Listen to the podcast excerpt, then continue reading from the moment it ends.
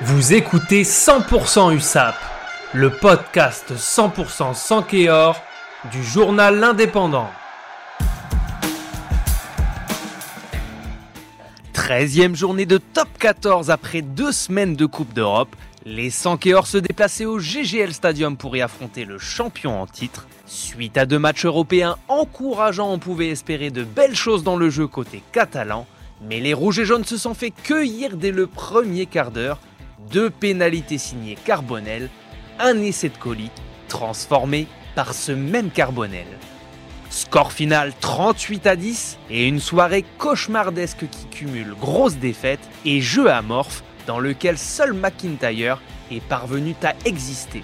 Comme si le tableau n'était pas assez noir, Tristan Teder, probablement le meilleur catalan du début de saison, est sorti KO sur Civière, concurrent direct des joueurs de Patrick Arletaz, Brive l'a emporté de son côté à la dernière minute à domicile face à Clermont et revient à un point des Catalans.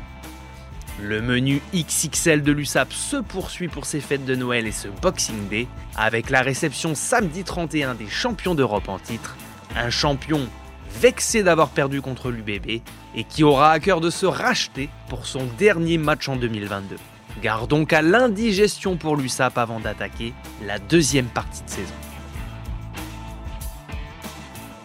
C'était 100% USAP, le podcast 100% sans Kéor du journal L'Indépendant, réalisé à partir des écrits de Guillaume Richaud pour L'Indépendant.